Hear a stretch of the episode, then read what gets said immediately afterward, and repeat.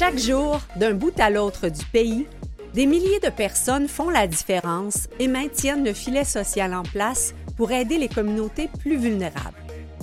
Vous êtes sur le point de les découvrir et de plonger dans un monde où des gens qui n'ont rien d'ordinaire accomplissent des choses assurément extraordinaires.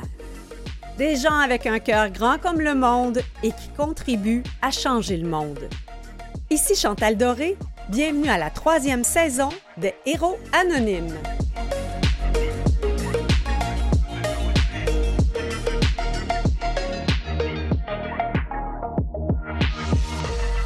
Pour cette sixième émission de notre troisième saison, on vous propose un menu à la fois touchant et inspirant, un menu orienté autour de la vie des enfants.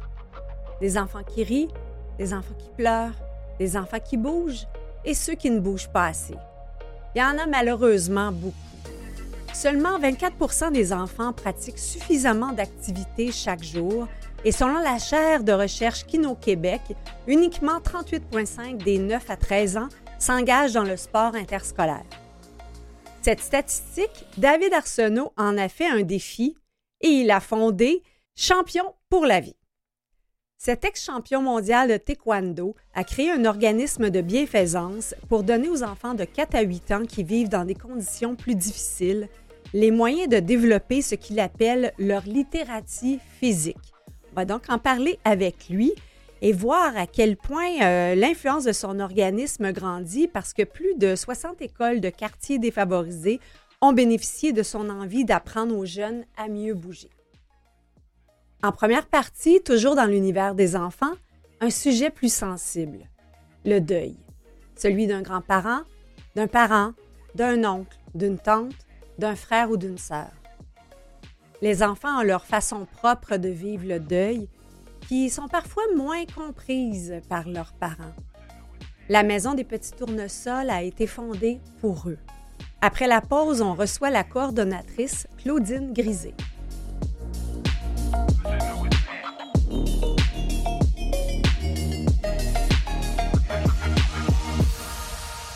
Perdre un être cher, c'est une expérience qui est difficile pour nous tous.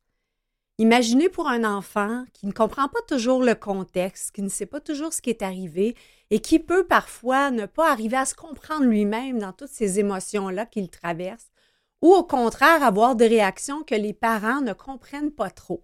Alors pour euh, les aider à mieux vivre euh, leur deuil, il y a une fantastique organisation qui s'appelle la Maison des petits tournesols et j'ai le plaisir d'avoir en studio la coordonnatrice Claudine Grisé. Bonjour Claudine. Bonjour, merci de me recevoir. Oui. Ben, on se disait hors d'onde hein, que c'est euh, ça, ça prenait tout un grand cœur parce que c'est pas facile de, côtoyer euh, le, deuil au quotidien. Comment, euh, comment on y arrive? Ben déjà, il faut être bien préparé. Mm-hmm. Évidemment, euh, notre équipe, on est euh, formé en intervention. Oui. On est des personnes qui ont travaillé depuis longtemps en intervention, donc on a une base là, déjà pour intervenir.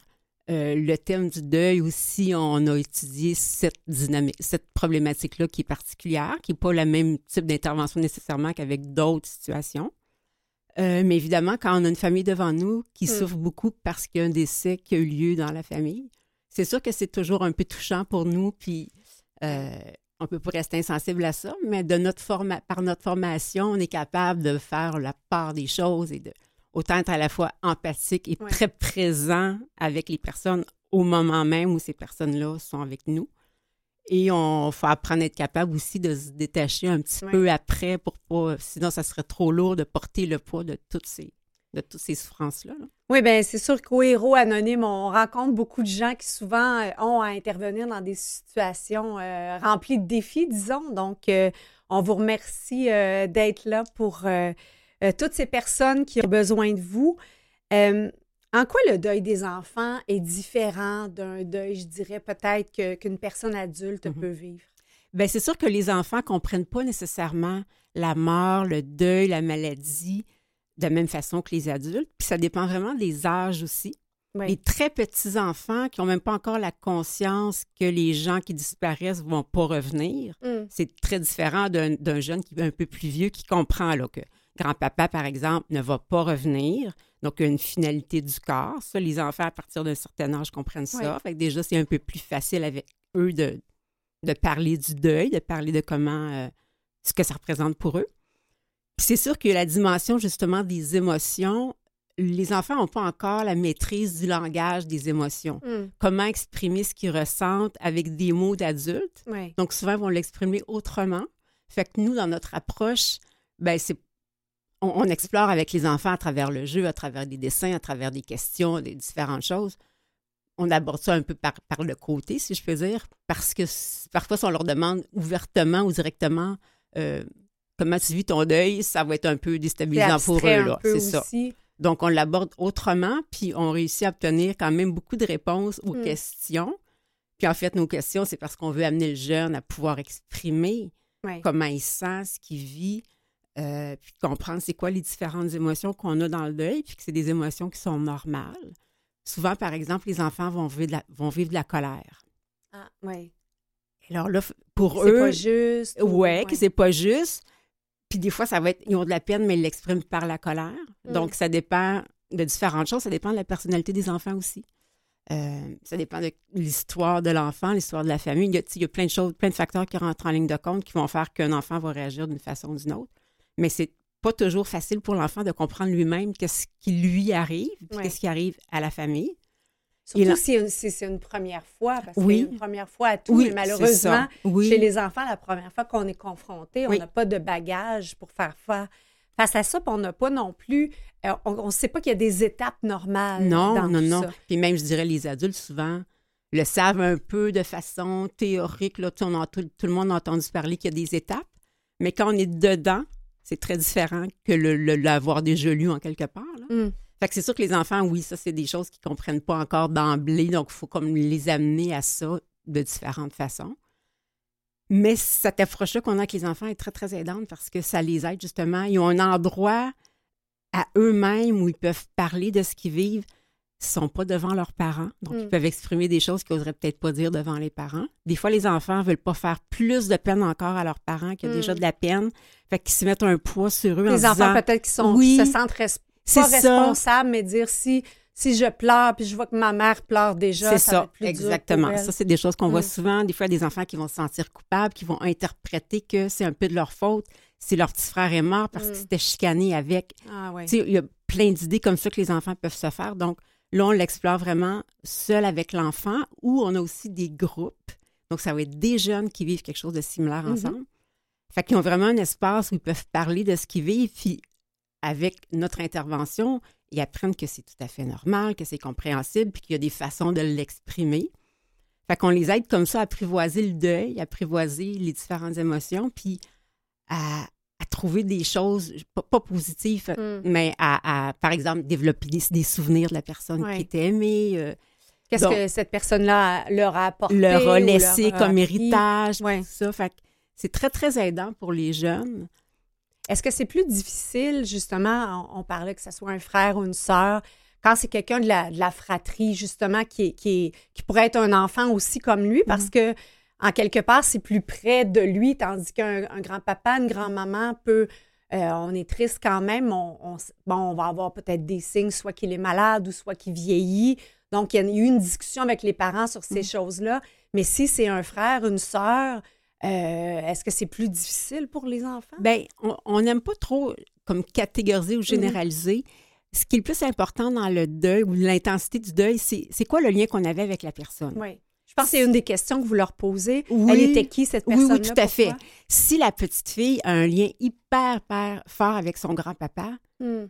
ça va la toucher beaucoup, beaucoup, beaucoup, même si elle n'est pas au quotidien avec son grand-papa. Si elle n'avait pas des super bonnes relations avec son petit frère, c'est sûr que ça va la toucher, mais on ne peut pas comme quantifier. Ça dépend vraiment de la relation qu'on a avec la personne, de comment ça s'est passé, de l'étape où l'enfant est aussi dans sa vie. Comme je disais tantôt, on ne réagit pas de la même façon à 5 ans qu'à 10 ans, qu'à Mhm. 20 ans. Euh, puis c'est sûr que, bon, on, on a souvent l'impression que plus on est c'est quelqu'un de notre famille, ça va être plus dur. Mais tu sais, je pense par exemple à un adolescent qui perd son meilleur ami. Mhm. Euh, ça peut être très, très difficile aussi, autant que si c'était un frère ou une sœur. Ou Fait- même des fois une vedette euh, Ouais. qui suit dans les réseaux Mhm. sociaux. euh, je sais que je me rappelle, moi, à 11 ans, j'ai une amie que quand Elvis Presley était mort, elle s'était mise à pleurer. Elle était inconsolable. Alors que moi, j'avais moins ce lien. Je ne comprenais pas, je ne savais pas comment l'aider. Mais euh, surtout, peut-être un adolescent, ces réseaux d'influence, même euh, des, influenceurs qui peuvent suivre, il y a un attachement comme ça que euh, ça m'amène peut-être la question comment vous agissez avec les parents? Est-ce que vous les aidez aussi si des fois les enfants ont des, réactions qu'un parent ne comprend pas? Mm-hmm. Tout à fait. Alors, nous, on reçoit toute la famille, mhm. si toute la famille veut venir. En général, on reçoit les parents et les enfants euh, pour une première rencontre, pour faire une prise de contact, pour ouvrir le dossier, voir c'est quoi la situation, c'est quoi l'histoire du deuil, c'est quoi les besoins puis les attentes. Puis après ça, dépendamment de qui dans la famille a besoin, souvent il va y avoir un des deux parents qui vient et un ou deux des enfants qui viennent. Mhm. Nos rencontres, par contre, c'est séparé. Les enfants ne sont pas avec les parents. Donc, si un suivi individuel pour le papa, par exemple, puis que l'enfant vient, l'enfant va voir l'autre intervenant. Ils sont pas. Euh, chacun a son propre suivi. Donc, oui, on peut recevoir les frères, les sœurs, on peut recevoir les grands-parents, on peut recevoir les oncles, les tantes, euh, l'ex-conjoint. On, notre définition de famille est quand même assez large. Ça peut être une famille euh, du cœur. Absolument, c'est ça. Puis, c'est ça, vraiment une personne qui est significative, dans le fond. Mm-hmm. pour la personne. Puis il arrive qu'on voit que le parent, puis que l'enfant, lui, n'a pas besoin pour le moment. Donc, on, c'est pas une obligation que l'enfant soit là pour qu'on aide les autres membres de famille. C'est mm. dès qu'il y a un deuil qui touche la famille élargie, très élargi, on peut intervenir. Claudine, on, prend une courte pause, puis je vais vouloir comprendre un peu comment la maison des petits tournesols arrive dans la vie euh, mm-hmm. des jeunes endeuillés euh, tout de suite après. Merci.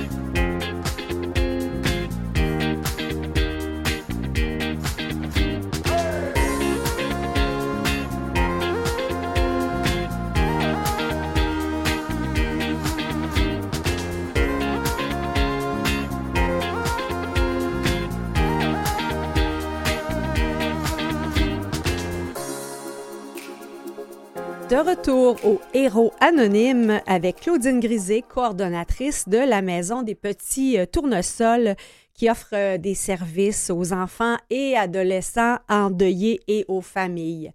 Donc, euh, Claudine, comment, comment la Maison des petits tournesols se présente dans une trajectoire de deuil? Comment les gens en entendent parler?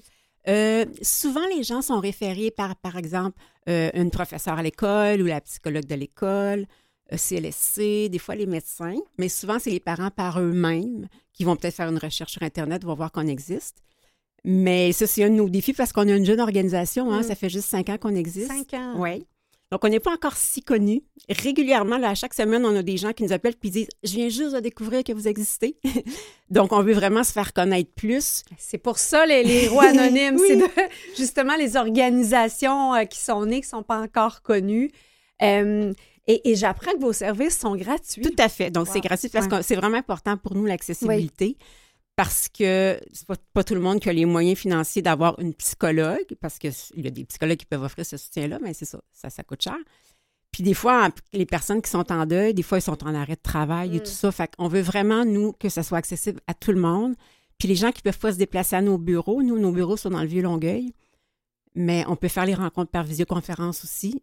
On fait des rencontres par téléphone aussi. Parfois, les gens veulent juste une demi-heure euh, d'écoute.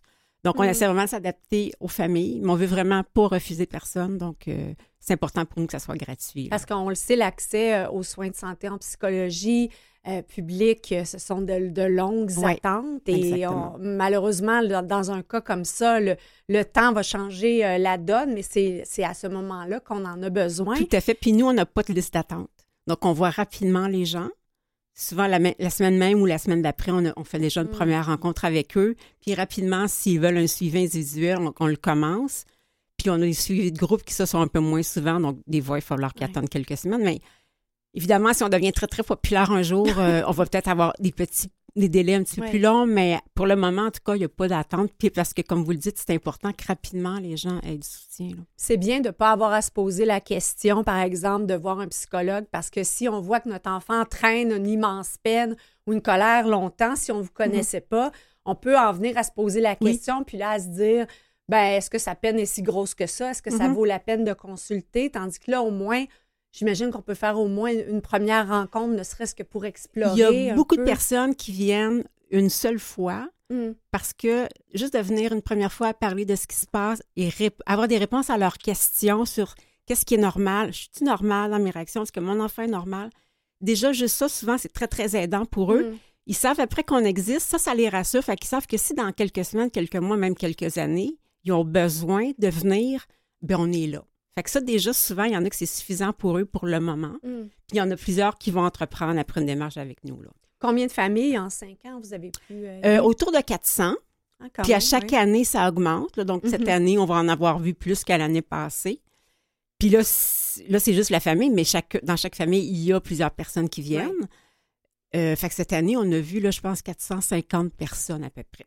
Vous dites, bon, fondé depuis cinq ans. C'est quoi l'histoire de la Maison des Petits Tournesols? Bien, en fait, euh, premièrement, c'est qu'il n'y avait pas de ressources exactement comme ça. Mhm. Euh, les personnes qui ont fondé la maison, il y a, certaines de ces personnes-là étaient à la maison Montbourquette. Oui. Et quand la maison Montbourquette a fermé, quel dommage. Hein? Certaines, ouais. donc certaines personnes se sont dit, on ne peut pas comme juste abandonner ce projet-là, donc on va partir à autre chose. Et là, moi, je n'étais pas là à l'origine, donc je ne sais pas tous les détails, mais c'est aussi parce que ça répondait à un besoin qui est vraiment euh, criant. Oui. Et au fil des années, ben, on a comme développé, on a un peu repris l'approche de mon, bourquette, mais on l'a adapté aussi euh, à notre couleur, puis euh, au fil des années, avec l'expérience des familles qu'on rencontrait. Là. Oui.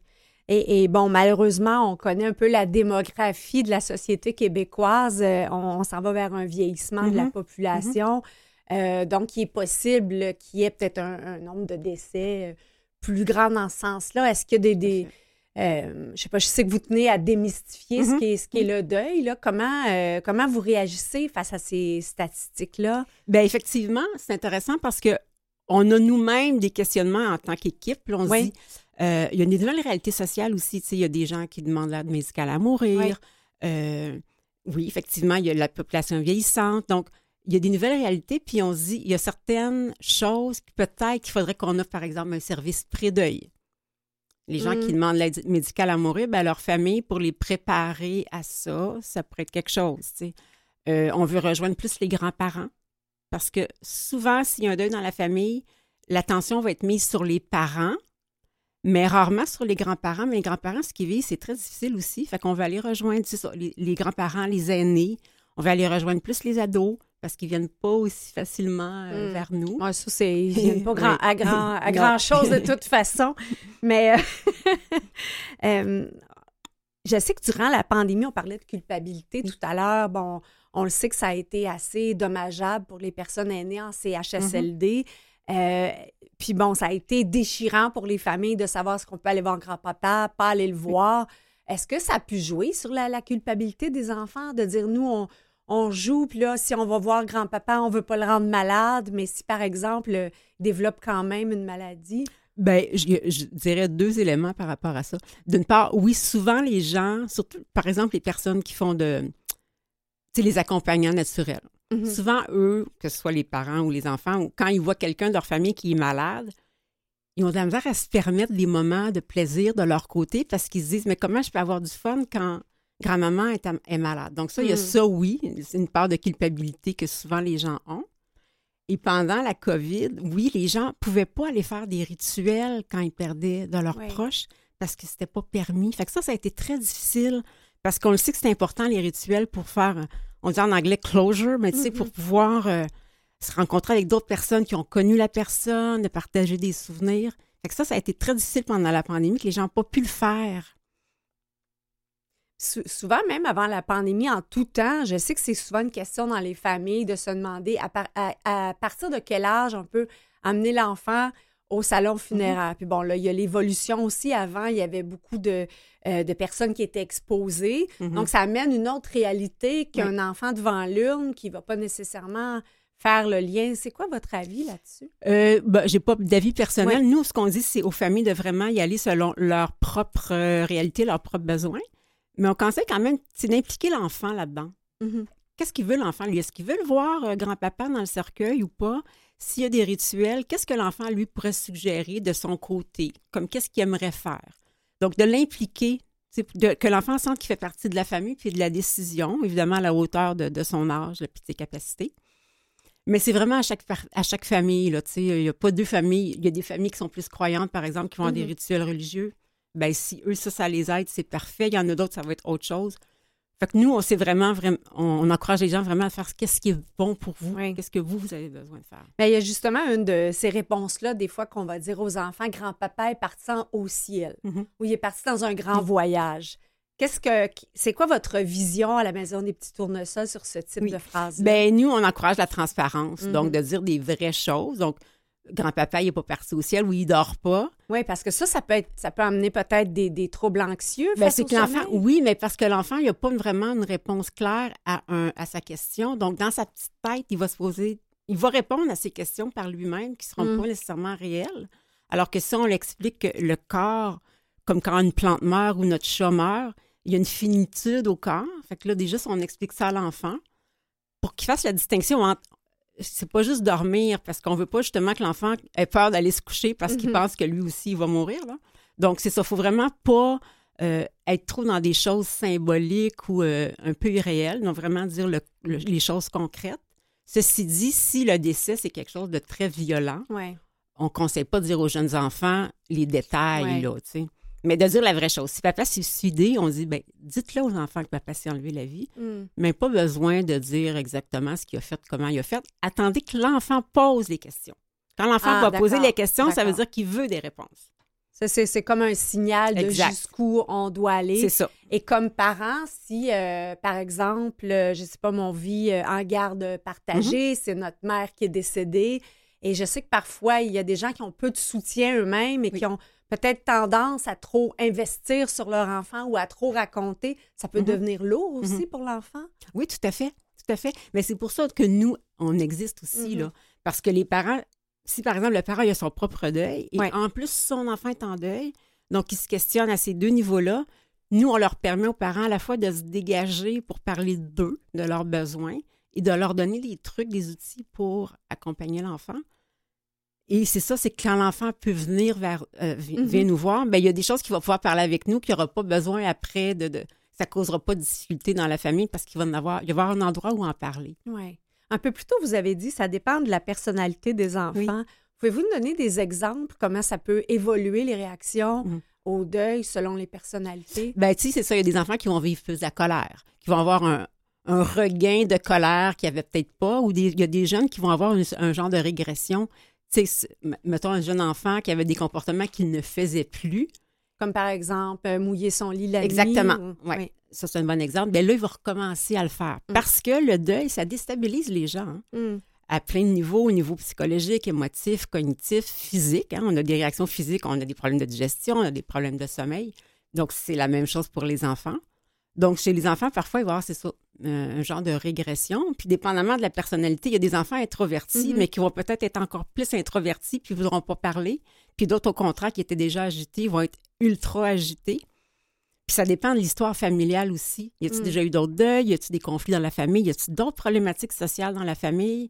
Il y a vraiment beaucoup, beaucoup de choses qui rentrent en ligne de compte pour expliquer comment chaque personne vit son deuil. Ouais, je comprends que ça vaut la, la- la peine de consulter un, Mm. un spécialiste vu que c'est tellement euh, quand même complexe Mhm. comme, comme réaction possible. Si on voit que l'enfant parle pas, est vraiment muet, veut Mm. rien dire, est-ce qu'on jusqu'à quel point on Ben c'est ça. On conseille jamais de forcer. hein. Si Mm. un enfant veut pas venir, euh, ça donne rien de le forcer. S'il veut pas parler, il va pas parler. Souvent, les parents vont dire Ouais, il avait pas trop envie de venir, mon enfant. J'ai quand même dit de venir une fois. Hmm. Puis là, après la première, la première rencontre avec l'intervenante jeunesse, souvent, souvent, finalement, l'enfant est content. Mm. À la fin de la rencontre, on voit qu'il y a quand même quelque chose qui s'est passé là, dans sa tête qui, qui va faire que, ah oui, il se sent mieux, puis il se rend compte que oui, il avait besoin, puis souvent, il veut revenir, l'enfant. Ah oui. Oui, ça, ça arrive souvent. Ils ne voulaient pas venir, puis finalement, ils veulent. Puis quand ils rencontrent d'autres enfants, parce qu'on a des groupes mensuels, Ça, vraiment, les enfants aiment beaucoup ça. Ça doit faire du bien, justement, de jaser avec des enfants. Exactement. Ou par exemple, ouais, peut-être la réaction à l'école. Euh, par exemple, j'ai manqué une journée parce qu'il y avait les funérailles et là, euh, les amis, eux, comprennent pas. Les amis jouent, puis toi, tu es triste. Exactement. Puis c'est ça. Puis des, fois, les enfants n'ont pas l'âge eux-mêmes de donner un soutien comme adéquat. Euh, fait, quand ils rencontrent d'autres enfants qui vivent quelque chose de similaire, même si c'est pas le même deuil puis la même personne qui est morte, ça les aide vraiment beaucoup. Mm. Puis on le voit vraiment la différence là, quand ils viennent au groupe, les jeunes. Euh, premièrement, ils créent des alliances avec les autres enfants. Mm. Puis chacun exprime un peu euh, c'est qui la personne qui est décédée, puis qu'est-ce que ça leur fait vivre. Ça les aide vraiment beaucoup parce que justement, là, enfin, ils sentent qu'il y a d'autres enfants qui vivent la même chose que moi. Mm. Puis on peut pas dire parce que quelqu'un réagit plus fort qu'il souffre plus ou. Euh, non, c'est ça. Ça, c'est comme un mythe aussi. Le plus que tu l'aimes, plus que ton deuil va être euh, difficile ou plus que tu vas pleurer. Il y a des gens qui pleurent plus, il y a des gens qui pleurent moins. Euh. le deuil, c'est vraiment. il n'y a aucune règle qui est mm. la même pour tout le monde. Il y a des, oui, des étapes, mais les étapes ne sont pas tout le temps pareilles. C'est pas la même durée pour tout le monde. Fait que c'est vraiment, chaque deuil est unique.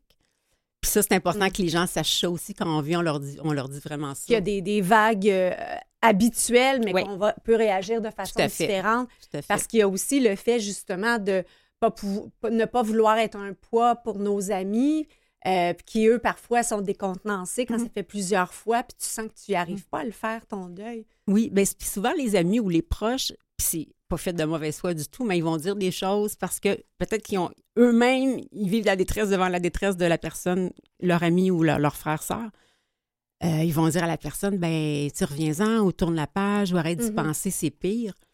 Puis ça, c'est pas des choses qui sont aidantes, c'est pas ça que les personnes en deuil ont besoin d'entendre. Ils ont besoin d'entendre que tu peux en parler, c'est normal que tu pleures beaucoup, puis c'est normal que tu penses à ça beaucoup, beaucoup, puis que ça dure longtemps. Fait donc, peut-être de, justement de connaître votre organisme. Mm-hmm. On va peut-être pouvoir dire à un de nos amis, ben écoute, euh, j'ai appris que cet endroit-là euh, existe. Euh, donc, site Internet, la Maison des Petits Tournesols. Oui, on a un site Internet qui s'appelle la Maison des Petits Tournesols. On est aussi sur Facebook oui. et on est sur Instagram. Instagram, est-ce que si on, veut vous aider, comment on peut le faire? Bien, on peut, c'est sûr qu'on reçoit des dons. Sur mm-hmm. notre site, il y a un bouton Je donne. Euh, ça peut aussi envoyer des chèques. On accepte les bénévoles aussi. On a une ah, équipe de bénévoles qui mhm. nous aide à l'intervention. On a aussi des, parfois des bénévoles qui vont nous aider à d'autres niveaux, là, informatique, administration. Donc, on accepte l'aide. Puis c'est sûr qu'on aimerait avoir plus de financement. Là, euh. ben, J'espère qu'on vous a entendu, euh, Claudine Grisé, coordonnatrice de la Maison des Petits Tournesols. Merci. Merci beaucoup. Vous écoutez Les Héros Anonymes avec Chantal Doré. Pour ce deuxième bloc des héros anonymes, on découvre encore un organisme qu'on ne connaissait pas euh, cette semaine. Alors là, on est complètement ailleurs qu'en première partie, mais on est toujours dans l'univers des enfants. Donc, les, enfants qui euh, bougent et les enfants qui pourraient bouger un petit peu plus. Et euh, c'est la Fondation Champion pour la vie qui a été fondée par David Arsenault, un ex-champion de taekwondo, très impliqué dans le monde du hockey aussi. Alors, c'est un plaisir de le rencontrer. Bonjour, euh, David. Bonjour, Chantal. Merci pour m'avoir ici. Et donc, les Fondations Champion pour la vie, comment c'est né? C'est né euh, avec, euh, premièrement, une passion de ma part de, jouer avec les enfants. J'enseigne le taekwondo depuis 32 ans mm-hmm. et j'ai toujours aimé enseigner les enfants. Ça fait partie de euh, trois fois semaine. Je suis toujours avec des enfants de quatre ans et plus.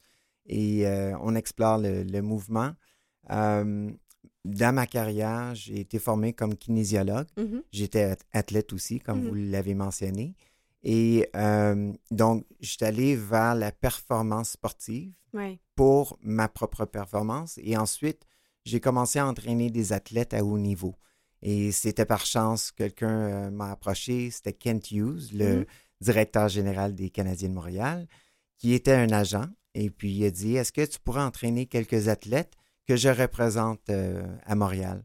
Donc, euh, j'ai entraîné ces athlètes-là. Il y mm-hmm. avait Vincent Lecavalier, Mathieu Lombardi, Louis Leblanc, ben, beaucoup d'athlètes que, que le peuple montréalais connaît.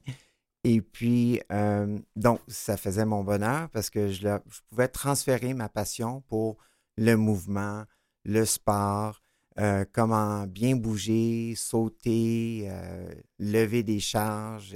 Je faisais tout plein d'entraînements. Donc, je faisais leur entraînement à sec quand ils, étaient hors leur saison de, Mmh de hockey. Et puis, en 2006, j'étais très proche de, de mes frères. Mmh. Mon frère Marc est décédé du Mmh. cancer. Euh, il était malade pendant trois ans. Mmh. Une personne en santé. euh, et lui avait des enfants de 8, 6 et 3 ans. Et moi, mes enfants avaient 3 et 2 ans. Et euh, à l'époque, c'était le summum de mon centre d'entraînement qui s'appelait Pain Station. Et Mm. puis, c'était vraiment... Pain. Oui, Comme douleur. douleur, pas pour créer de la douleur, Mm. mais pour aller dans notre, nos zones d'inconfort Mhm. pour pousser et voir à ce que nos défis, est-ce qu'on peut les relever et pousser à travers certaines peurs, certaines euh, douleurs ou défis qu'on a pour devenir plus fort, Mm. euh, soit de mental, physiquement ou émotionnel.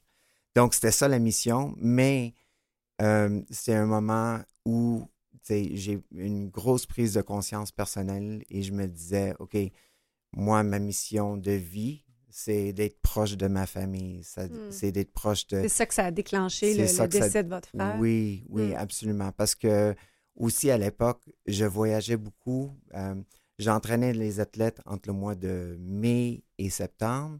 Et entre septembre et le mois de mai, juin, j'entraînais un particulier, puis je voyageais partout dans le monde Mhm. pour euh, aider cette personne à, à maintenir leur, euh, leur routine d'exercice. Et là, vous avez trois neveux nièces qui, qui deviennent, qui n'ont plus leur papa. C'est Et, et ça. comment vous avez fait le lien de dire euh, on, on va amener les enfants à bouger plus? Oui. J'ai après le décès de mon frère, on a fait un tournoi de golf pour ramasser des sous et on a donné euh, à notre association locale euh, d'Orval euh, le En lien avec le- En la lien- prévention du euh, cancer ou le- le- la recherche? il y a- non, il y avait pour les enfants, pour qu'ils bougent davantage et qu'ils font du sport à Dorval, on a donné un, un don de 5 000. Mhm. Puis on a donné 10 000 au centre palliatif de l'ouest de l'île où mon frère est décédé. Et j'ai dit, je veux continuer à faire quelque chose à l'honneur de mon frère. Mhm. Et puis ma famille a dit, c'est trop dur pour nous. C'est, trop, si il faut qu'on revienne à toutes les années, qu'on parle de marque et, et tout. Donc euh, j'ai dit, OK, c'est parfait, je, je respecte ça. Mais j'ai dit, OK, donc d'abord, je vais faire quelque chose Pour, qui pour va... la vie. Oui, pour la vie. Pour la vie, tout simplement. Pour Exactement. rester toujours en mouvement parce que Oui. tant, tant qu'on est en mouvement, on est en vie. Donc, c'est une manière de, Mm, d'honorer son leg, mais sans être dans oui. la tristesse pour, pour votre famille. Exactement. Donc, j'ai créé un centre qui aidait les enfants à bouger. Je pouvais amener mes enfants, j'amenais les enfants de mon frère. Et ça, ça a éventuellement développé dans un programme qui s'appelait Champion pour la vie. Hmm. Donc, euh, j'ai rencontré un ami de mon frère qui est revenu de Toronto. Il vivait là. Il habitait avec nous euh, dans, dans notre quartier. Et puis, euh, il a dit, lui, c'est un avocat. Euh, et il a dit, laisse-moi t'aider avec Mm. euh, ton œuvre. Peut-être on peut créer quelque chose de plus gros. Donc, de petit à petit, on a commencé un projet pilote en 2013 et ça a abouti à créer une fondation plus Mm. tard. Ça a commencé avec six écoles. C'est allé à 16, à 36 écoles. Et la Fondation des Canadiens pour l'enfance nous a Mm. téléphoné, nous, nous a dit, euh, un peu comme vous, vous nous, êtes- vous nous avez téléphoné Mhm. comme euh, juste à travers euh, de, de savoir qui on est. Et puis, euh, ils ont dit, Ah, on aimerait venir voir. Ils sont venus voir, ils ont aimé ce qu'ils ont vu. Et ils ont dit, on aimerait vous financer pour vous aider à grandir parce Mm. qu'on on trouve votre mission très belle. Elle s'aligne avec la, la nôtre qui est d'aider Quand on dit venir voir là, concrètement, euh, là, Oui. vous parlez d'école, on sait qu'il y a déjà des cours de gymnastique à l'école. Oui. Donc, comment vous vous inscrivez dans ce partenariat-là Oui. avec, par exemple, les enseignants qui font déjà de l'éducation physique? Oui, Donc, euh, parce que je suis assez curieuse de voir comment vous travaillez ensemble. absolument. Donc, en n'étant pas prof d'éducation physique moi-même, je me Mhm. suis entouré d'enseignants d'éducation physique au Québec. Et puis trois en particulier. Euh, et ces personnes-là euh, m'ont aidé à mettre en place un programme qui serait complémentaire au euh, ce que désire le, le système d'éducation physique au Québec, qui est de développer les habiletés motrices, ensuite être social et comment on s'organise mm-hmm. autour de, du mouvement, comment on, on, partage, qu'on inclut tout le monde et que ça soit, que ça fait partie de nos saines habitudes de vie. Mm. Donc, on a développé un programme qui serait un programme parascolaire qui vivrait dans les écoles euh, défavorisées. Mm. Donc, on, on, allait chercher des sous pour euh, donner un, un plus-value euh, à ces enfants, une expérience de plus où les enfants peut-être peuvent pas s'inscrire euh, au hockey ou des activités, ils n'ont pas les sous, ils n'ont pas les ressources. vous êtes allé nicher un petit peu plus chez, des enfants qui n'ont peut-être pas les, les, capacités ou qui sont peut-être moins exposés à des, des, des, situations de vie ou des familles où on bouge naturellement. Oui, exactement. Exactement. Et là, vous, d'entrée de jeu, euh, dans la présentation, j'ai dit littératie physique et moi-même, en lisant ce terme, je me suis dit, mais de quoi parle-t-on? Mais si on parle de littératie, premièrement, mm-hmm. littératie, c'est apprendre les sons, les lettres, les mots. Mm-hmm. Et puis, chaque mot a une valeur, euh, veut dire quelque chose, représente quelque chose. Quand on met les mots ensemble, on crée une phrase et mm-hmm. ultimement, on peut s'exprimer d'une telle manière. Donc, si j'ai un vocabulaire vaste, je vais être capable de m'exprimer comme Molière ou écrire une chanson comme Robert Charlevoix. Ou, donc, j'ai même chose de façon euh, en littératie physique, c'est d'apprendre comment bouger. Mm. Ça commence avec des, des habiletés motrices de base. Donc ça, c'est comme les mots. Puis quand on met ces mots-là ensemble, mais on a des sports, on a des activités juste euh, comme faire une randonnée. Il faut grimper, il faut marcher, il faut Donc, c'est de déconstruire, déconstruire l'activité en, en mouvement qui s'enseigne? Donc, c'est plutôt de donner la base mm. au début pour développer une certaine compétence motrice à la base et ensuite, la confiance va venir avec ces compétences-là. Et quand on a une confiance, la motivation s'en vient. Et mm. tout ça vient avec les connaissances du mouvement, de l'environnement. Donc, avec ça, on peut composer comme on veut par la suite. Je ne sais pas quels mots qui vont sortir de ma bouche, mais Maintenant, on peut se parler et on peut utiliser les, les mots qu'on a utilisés mm-hmm.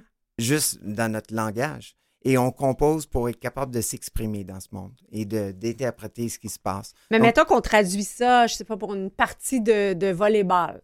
Oui. Euh, comment ça s'explique, euh, ça se vit là, concrètement? Oui, donc euh, quelqu'un qui veut apprendre le volleyball, mm. premièrement, va avoir un intérêt, va dire Ah, c'est quelque chose qui me paraît très bien. J'aime jouer avec les ballons. Mhm. J'aime jouer, j'aime sauter, j'aime courir, j'aime un sport collectif, mais je ne sais pas faire les mouvements. Les, les manchettes, les manchettes, exactement. Et puis, donc, ils vont essayer, ils vont demander à quelqu'un, est-ce que je peux essayer? Donc, quelqu'un va leur enseigner, ils vont commencer à jouer, ils vont, en autant que on est dans la zone de délicieuse incertitude ou... Délicieuse incertitude. Oui, oui. ça veut dire qu'on est assez curieux pour essayer. Hmm. On sait que euh, le succès n'est pas garanti, mais on aime ce qu'on est en train de faire. Hmm. Et puis, c'est pas trop difficile que c'est décourageant et c'est pas trop facile que c'est banal. Mais il n'y a pas le apprendre à apprendre. Je, vais donner un exemple concret. Euh, je suis allée avec mon neveu et ma soeur la semaine dernière parce qu'il voulait apprendre à patiner et il est devenu rapidement très frustré parce qu'il tombait. Oui. Et euh, là, justement, je ne savais pas trop comment réagir à ça. Puis je lui disais, ben, pour tout sport, pour toute discipline, tu dois apprendre d'habitude, euh, commencer par apprendre. Euh, de quelle manière, mettons, votre, votre, méthode peut faire en sorte là, que j'aurais pu dire ou faire quelque chose avec mon neveu qui, qui, aurait permis de diminuer sa frustration? Absolument. Même pour un adulte qui apprend à patiner, mm-hmm. on, on devrait sortir et, puis, sans être euh, contraint par notre image, comment on paraît autour des autres, on pourrait sortir à, quatre pattes. On devrait apprendre de s'asseoir et se mettre debout sur deux lames mm. avant de commencer à avoir l'image que oh, je vais embarquer sur la glace, je vais patiner, je vais patiner par en avant, par en arrière, je vais être capable de tourner. Des fois, on se donne l'image qu'on est capable, puis on réalise que non, ça prend des, des mouvements fondamentaux. Et puis. on n'a pas pratiqué avant. Exactement. Ou qui nous place dans des positions où on pourrait être gêné. Exactement. Parce que c'est vrai que mon neveu a dit c'est la honte. Oui. Dès qu'il est tombé, c'est la honte. Donc, ça implique le regard de quelqu'un d'autre. Oui. Donc, quand on enseigne à un enfant qui ne sait pas et qui n'a pas la maturité de dire Ah, euh, ça se peut que je tombe, euh, c'est correct, je vais m'essayer. Et si on ne crée pas cet environnement pour un mm-hmm. enfant d'essayer, de ne pas avoir, de, de, rater un peu, mais c'est correct, on va essayer encore, on va essayer encore. Donc, il faut être très sensible euh, au niveau de maturité de chaque enfant. Mm. Si c'est un enfant de 3 ans, c'est pas la même chose qu'un enfant de 5 ans, de 7 ans, de 12 ans. Est-ce qu'il y en a qui sont plus. Euh, qui ont plus de, capacité à apprendre? Parce que mon fils aussi, la première fois qu'il a patiné, s'est fâché. Oui. Qu'est-ce qui fait qu'un enfant va, un enfant va se fâcher plus? De, dans, ce mouvement, l'apprentissage d'un mouvement? C'est vraiment leur caractère. Je dirais qu'il y en a qui aiment se fâcher pour être déterminés à persévérer. Ah, ça donne un peu la, c'est ça, le feu pour. Euh, oui, mais il y en a d'autres qui se fâchent au point d'être découragés pour jamais réessayer. Donc, euh, vraiment, il faut créer cet environnement-là où le monde peut explorer eux-mêmes. Tu sais, on parle de, de leur d'inculquer un certain mode de vie physiquement actif, mm-hmm. mais c'est pas nous qui allons donner une motivation à une personne. C'est vraiment, il faut que la motivation soit intrinsèque. Donc, il faut que la personne soit portée à aller et essayer. Et pour avoir ça, il faut être reconnaissant de qui on est, mhm. où on est. D'avoir des modèles aussi. Des modèles. Si nos parents ne bougent pas euh, ou voient ça comme quelque chose de très, très laborieux, alors que si le sport a toujours été fait partie de notre vie, dans notre famille, on va peut-être être plus naturellement porté à. Oui.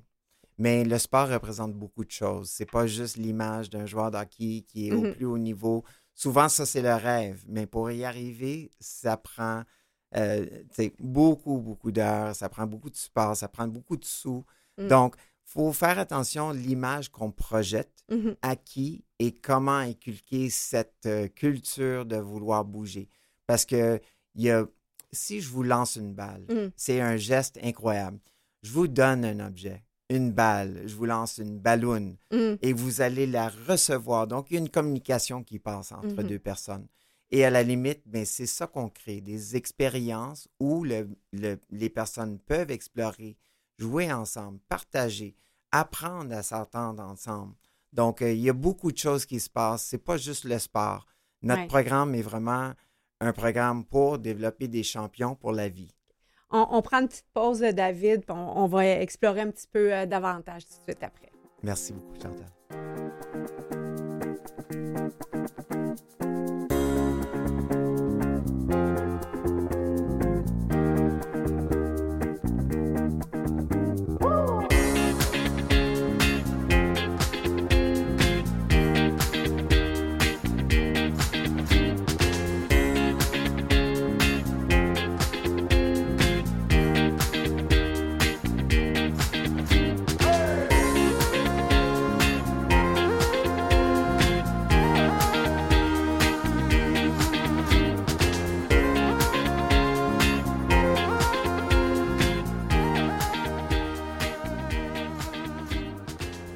De retour au Héros Anonyme, nous sommes toujours avec David Arsenault qui a fondé Champion pour la vie.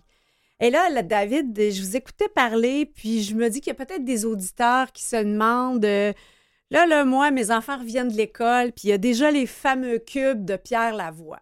C'est quoi la différence, puis où ça s'inscrit Champion pour la vie par rapport à ces cubes-là? Mais premièrement, je trouve que le message de Pierre euh, Lavoie, et les cubes énergie, c'est génie parce mmh que c'est quatre cubes pour faire 60 minutes d'activité physique par jour. Mmh Le cube, c'est un concept qu'on peut marcher ou on peut faire du sport d'autre intensité ou on peut s'étirer ou se baigner, se mmh promener. Et ça, on peut le faire avec notre famille ou des amis. Donc, euh, le, grand défi, Pierre Lavoie, est ce que représente bouger pour le plaisir, pour la santé, pour la, euh, surtout être bien dans, dans soi-même. Je pense que c'est important et ça passe le message que bouger, c'est important. Mmh et euh, donc, je dirais qu'il n'y a pas de. Ce que si les enfants apprennent à attraper, lancer, courir, sautiller, c'est une façon qu'ils vont être capables de s'exprimer. Donc, nous, on commence vraiment à la base de donner les outils pour bouger. Donc, c'est complémentaire, mm-hmm. complètement.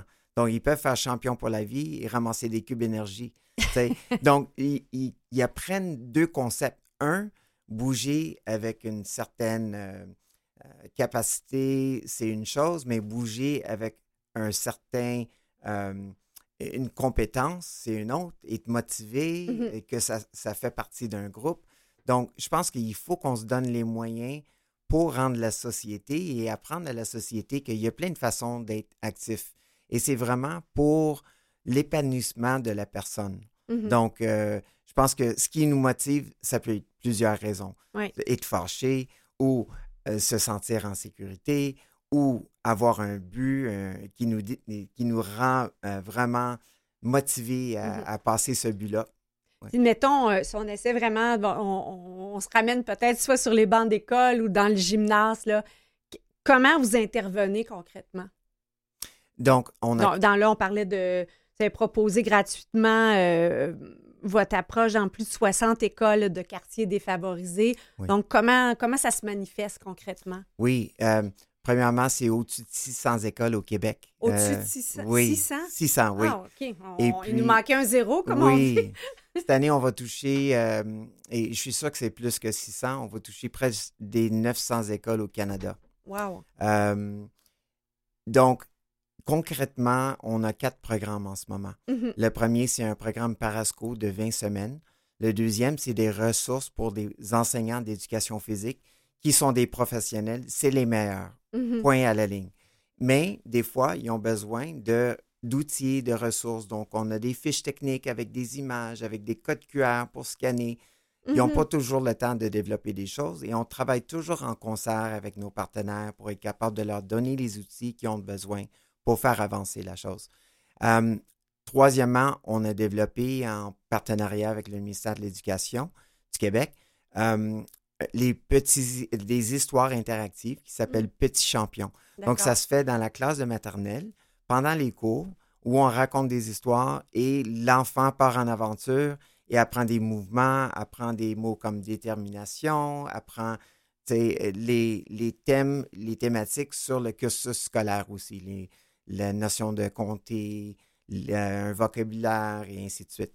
Et le dernier programme, ça s'appelle Les champions de la récré. Hmm. Donc, typiquement, nos programmes, nos trois premiers programmes sont pour les enfants de 4 à 8 ans.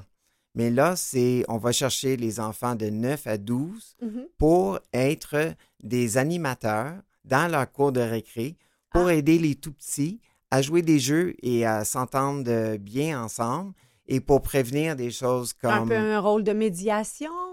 Est-ce qu'il y a un lien avec la...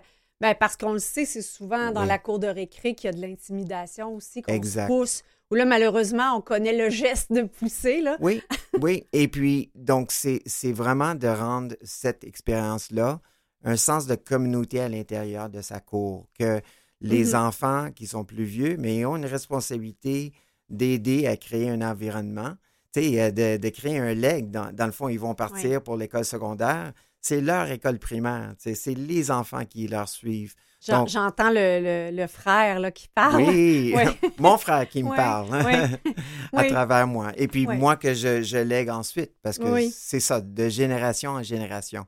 Donc, c'est un programme de leadership. Ça l'enseigne les enfants comment, euh, un, parler devant les autres.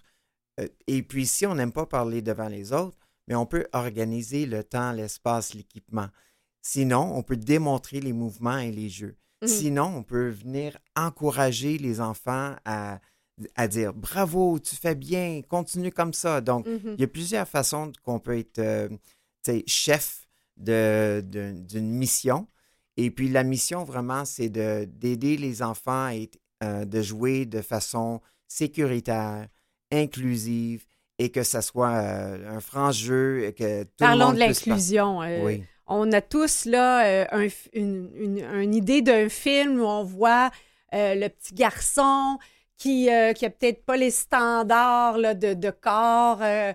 et, là, tout à coup, il est le dernier à être choisi dans l'équipe de peu importe. C'est un classique dans les cinémas. Ce serait quoi votre lecture d'une situation comme ça? Oui, donc euh, il, y a un temps et une place pour ça. Donc, mm. dans un milieu compétitif, c'est sûr qu'il y a le repêchage euh, premier choix, deuxième, troisième. Et puis ça, c'est la, vraie vie dans certaines circonstances. Il y a c'est lié aussi à on a travaillé fort pour arriver à ce résultat-là. On n'est pas comme à, l'école où là, tout le monde devrait bouger. Là. Et puis, quand on pense à l'éducation physique des années 70, 80, mm. même 90, euh, c'est différent maintenant. OK, comment ça a évolué? Oui, ça, ça évolue constamment. Mhm. Et puis maintenant, on est plus connecté que jamais. Euh, connecté à, connecté aux, médias sociaux. La plateforme la plus utilisée sur, par les, euh, les enseignants d'éducation physique, c'est Twitter ou mhm. c'est X maintenant. Parce que c'est tellement ah rapide. Et puis, ils partagent euh, des, des, données, des, ils partagent les meilleures pratiques. Donc, euh, tu sais, tout ce qui est inclusion, diversité, équité, c'est ça, ça comprend euh, ce que les enseignants font. Et puis, si on pense de l'éducation physique, c'est vraiment un modèle de la vie. sais, tout le monde doit venir ensemble, mm-hmm. coopérer ensemble, travailler ensemble pour le but de faire un projet, de, le but de, de monter quelque chose qui est soit un jeu ou une mhm. activité. Donc, on ne peut pas aller chercher ça tout le temps dans les autres classes. Mhm. Donc, l'éducation physique joue un rôle primordial.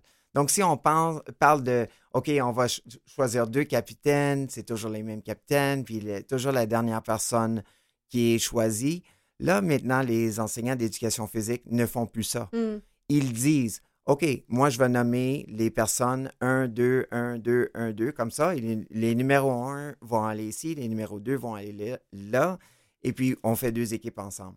Donc, c'est vraiment, on, s'en va loin de la performance. Est-ce qu'on amène à ce moment-là l'enseignant à, à, réaliser que c'est pas grave si on ne gagne pas notre partie parce qu'il y a des jeunes qui pourraient dire ah, avec euh, on perd tout le temps quand c'est lui qui joue avec nous, alors que dans le fond, on, veut juste que tout le monde ait la possibilité de bouger.